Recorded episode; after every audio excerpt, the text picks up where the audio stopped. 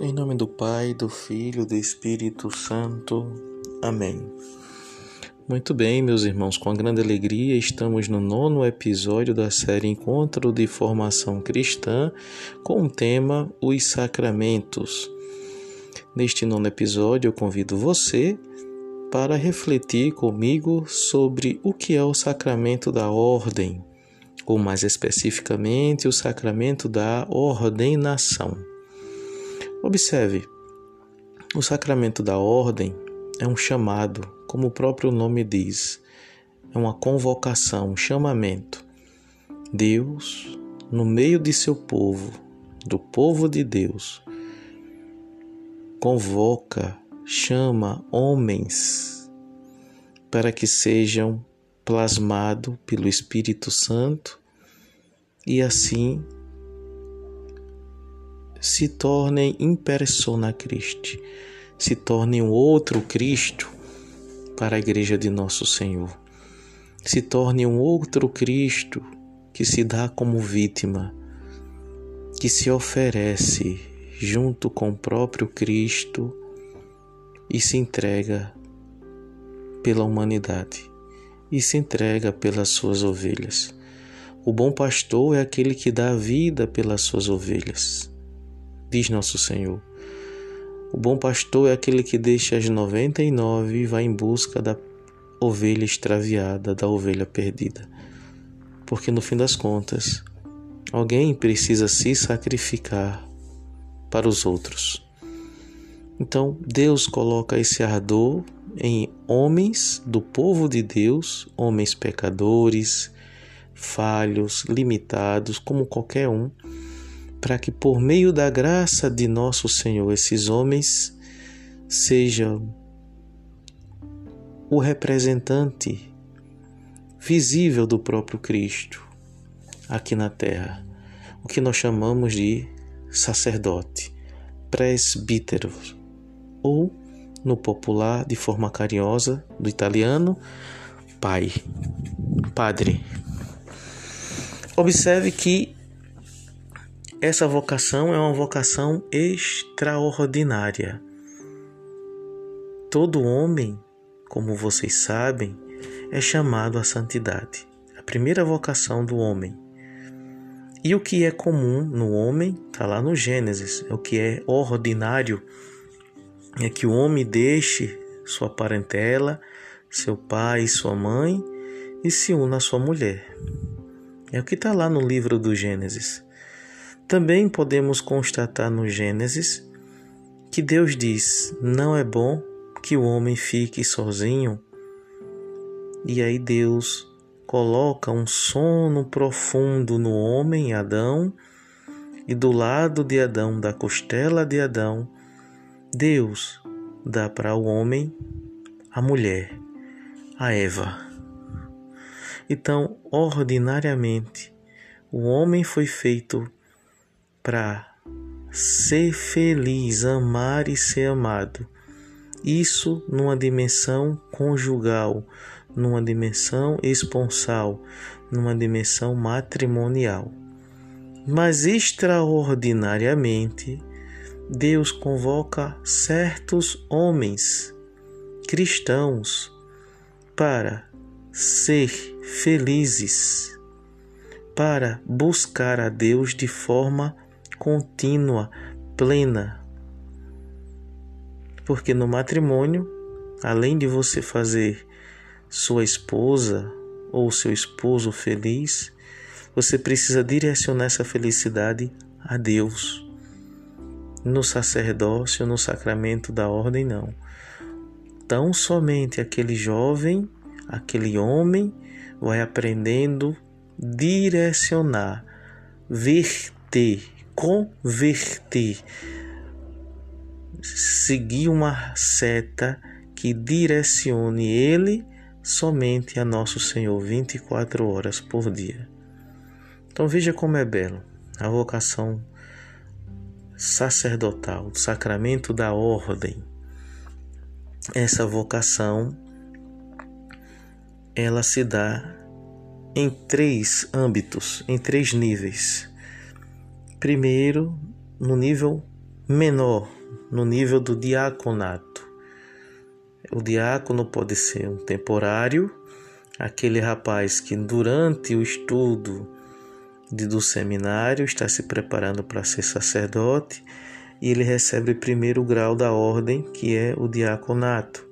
Ser diácono é aquele que serve. Depois ele recebe a sua ordenação sacerdotal, presbiteral. Por último, Deus pode escolher dentre esses sacerdotes alguns para ser os episcopos da igreja, ou seja, os bispos, o atalaia, aquele que está acima da torre da igreja e vê, perpassa o seu olhar de forma macro, de forma holística, conhecendo tudo na igreja. Pois bem, então, existe dentro do sacramento da ordem, recapitulando, o sacramento em nível de menor para maior, a ordenação diaconal, a ordenação sacerdotal ou presbiteral e a ordenação episcopal. A ordenação, ainda falando sobre os diáconos, a ordenação diaconal, além de existir os diáconos temporários, como já expliquei, existe também os diáconos permanentes.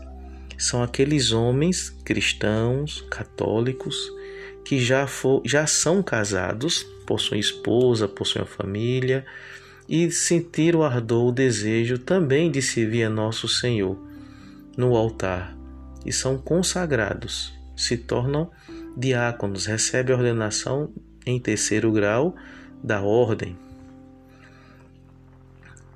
Observem também que nesses níveis de ordenação, do sacramento de ordenação, o sacerdote ele faz um voto a Deus o voto do celibato, o celibatário.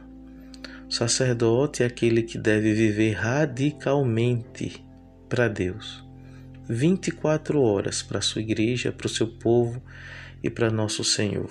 É a pessoa de Cristo.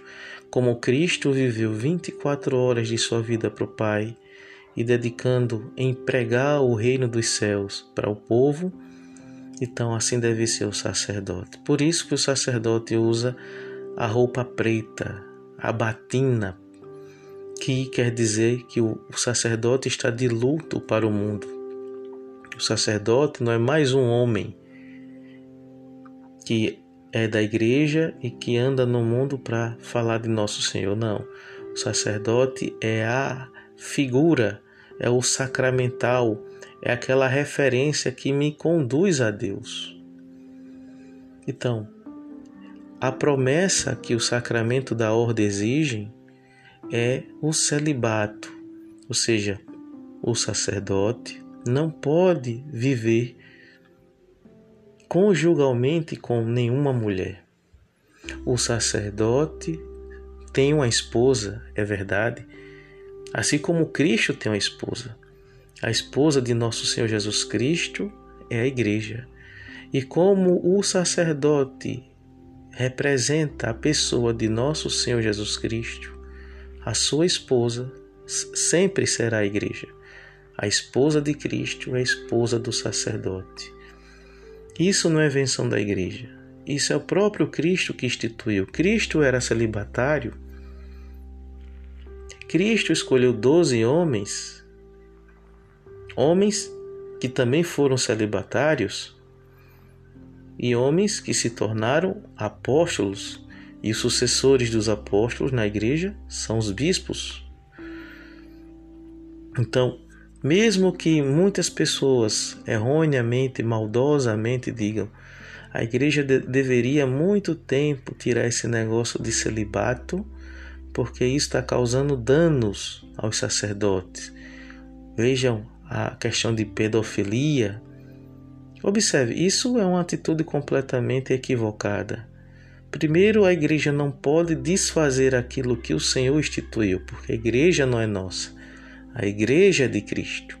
E segundo, o maior percentual que se encontra em termos de pedofilia, mundialmente falando, não são dos sacerdotes, são dos pais de família e dos pastores evangélicos. Então, observe que aqui o celibato não é a solução de evitar esses escândalos. Não é. Questão dos escândalos é um problema de fidelidade a nosso Senhor, não é um problema de vocação, é de fidelidade. Então, o que se deve fazer é buscar essa fidelidade a Cristo, buscar ser fiel a nosso Senhor. Não há crise de vocação depois que um sacerdote se torna sacerdote. Há crise de fidelidade. Certo? Observem que no, no sacramento da ordenação, o sacerdote ele cumpre, ele deve cumprir uma promessa. Que é uma promessa? A promessa é um voto que o homem faz a Deus para viver tão somente para ele. É verdade que pode sim haver monges e religiosos se consagram a Deus e pode ter a vocação também sacerdotal. E aí cabe ao superior observar isso daquela ordem, né, daquele convento, daquele mosteiro e ver se aquela pessoa tem realmente a vontade de se tornar um sacerdote. E aí aquela pessoa se torna o sacerdote do mosteiro, não é? Além de ser monge, vai ser sacerdote. Pode se tornar também o sacerdote daquele convento, além de ser frade ou religioso, vai ser também sacerdote. E vai ter que ter, obviamente, cumprir os votos, né? Sobretudo o celibato. Então, observe que a promessa, o voto, é diferente de uma aliança. A aliança é um pacto que se faz a Deus.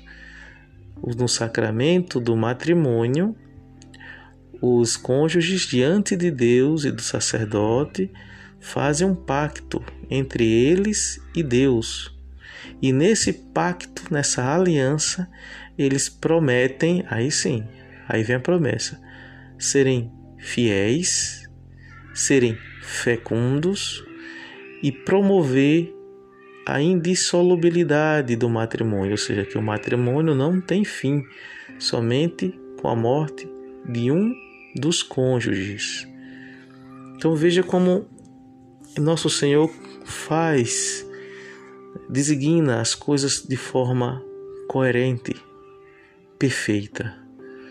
Então, que nosso Senhor nos ajude a crescer cada vez mais no entendimento, na compreensão e na meditação desses sacramentos que Ele deixou para todos nós. Ele que vive e reina pelos séculos dos séculos. Amém.